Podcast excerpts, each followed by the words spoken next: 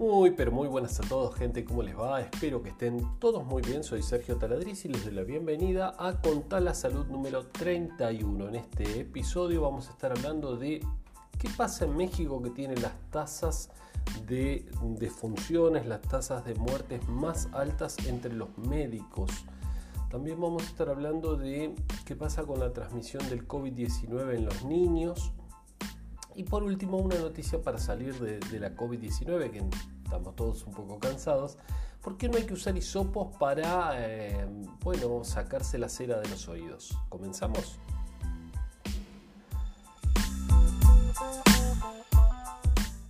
México tiene la tasa más alta de mortalidad por COVID-19 entre sus médicos. ¿Y a qué se debe esto? Bueno, a ver, fundamentalmente tenemos que pensar que en los países eh, de América, en los países subdesarrollados. Nosotros estamos en Argentina y obviamente pertenecemos a ese grupo de países. Eh, las condiciones económicas y mm, mm, lo, que se invierte en sanidad no es lo mismo que en países como Estados Unidos, China o Europa porque, bueno, obviamente las características del país son diferentes y no, no se puede. De hecho, creo que estamos haciendo muy buen trabajo en Argentina, lo que se está haciendo en Argentina creo que es un ejemplo para la región, pero, este, bueno, no, no, no, no, no nos podemos comparar con estándares como Alemania, como, como Reino Unido y otros, por supuesto. Y en México sucede también esto. México es un país muy grande y tiene realmente muchos muertos en eh, un porcentaje muy alto en lo relativo a, los médicos y al personal sanitario. ¿Qué pasa? No tienen equipo de protección o el equipo de protección que tienen es deficiente o se ven obligados a reutilizar y demás y eso obviamente afecta a la transmisión y el contagio de, coronavirus. ¿sí?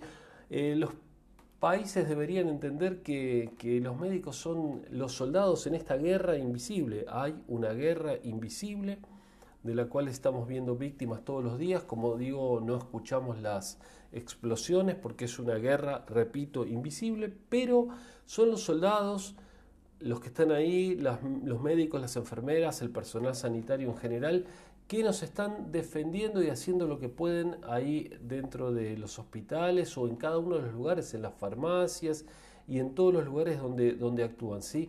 Así que bueno, obviamente deberían pensarlo los gobiernos e invertir más en cuidar a esos soldados que son los únicos que pueden defendernos de este enemigo invisible. Bueno, pasemos a la segunda noticia que tiene que ver con la transmisión del COVID-19, de la COVID, como hay que decirlo correctamente, y los niños. Aparentemente, eh, ya sabemos, y si no lo sabemos, estamos por hacer una especial de, sobre COVID.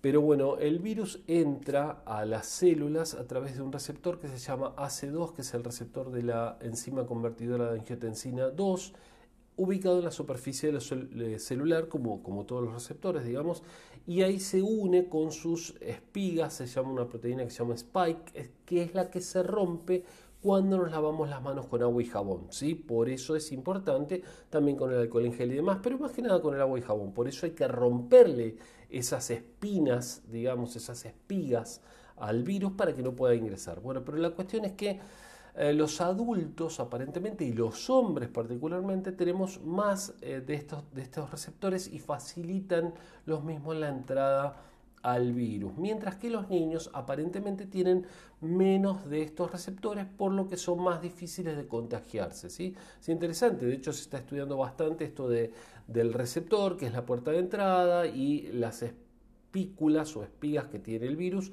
como para tratar de dañar ahí, además de las vacunas y otro tipo de cuestiones. Ya sabemos lo que lo daña, el agua y jabón. Agua y jabón daña esas espigas y entonces de esa manera nos aseguramos que no entre, pero no podemos lavarnos las manos todo el tiempo tampoco, ¿no? Y no podemos evitar tocarnos sin querer las manos. Bueno, la cuestión con los niños es que aparentemente infectan mucho, se infectan menos e infectan a otros menos también, ¿sí? O sea que por esto también se está estudiando, se hicieron varios estudios, siempre les dejamos las notas acá abajo para que ustedes puedan verlas eh, y, profundizar si lo desean. y entonces con esto están considerando la apertura de colegios y demás, en este caso es una nota eh, de España, ¿sí? Así que bueno, eh, parece que los niños ni se contagian tanto ni son tan contagiosos como los adultos. El problema principal viene en los adultos, la falta de distanciamiento, la falta de uso de barbijo y demás. Vamos a la última noticia y bueno, esta tiene que ver con el tema de los hisopos y esto de limpiarse los oídos y que no hay que usarlos. A ver, la recomendación es no usarlos. Si lo van a usar, tiene que ser con extremo cuidado, porque el oído es muy delicado. El tímpano, la membrana timpánica, está a, estaba leyendo por acá, a 2 centímetros y medio, 2,5 centímetros si no me equivoco, 2,4, 2,4 de eh, la parte externa del oído. O sea que si meten el um, hisopo, la membrana es muy delicada, no van a encontrar algo que realmente le haga fuerza, lo van a romper. El 60% de las perforaciones de tímpano se dan justamente por escarbarse con un hisopo, así que pésimo esto de usar hisopos para sacarse el cerumen del oído. De ser necesario, tienen que ir al médico para que el médico o una enfermera le haga un lavaje y se lo pueda sacar.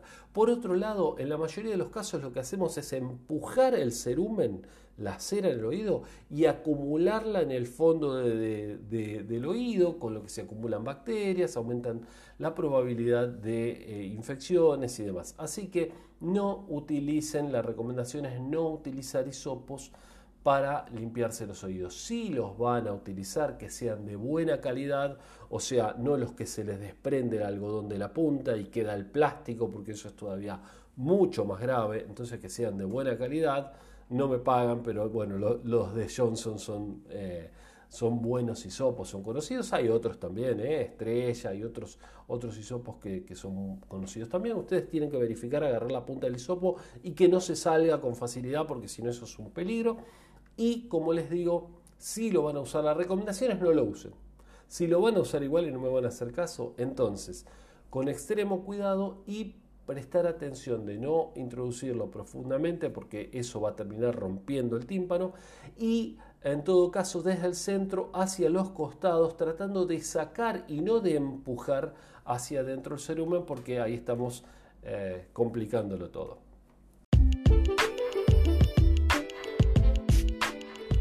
Gracias. Gente, oyentes o gente que está mirando, muchísimas gracias por haber escuchado este episodio de Contar la Salud. Los invito a que nos sigan en las redes sociales como Instituto Taladriz o como Contar la Salud en los podcasts.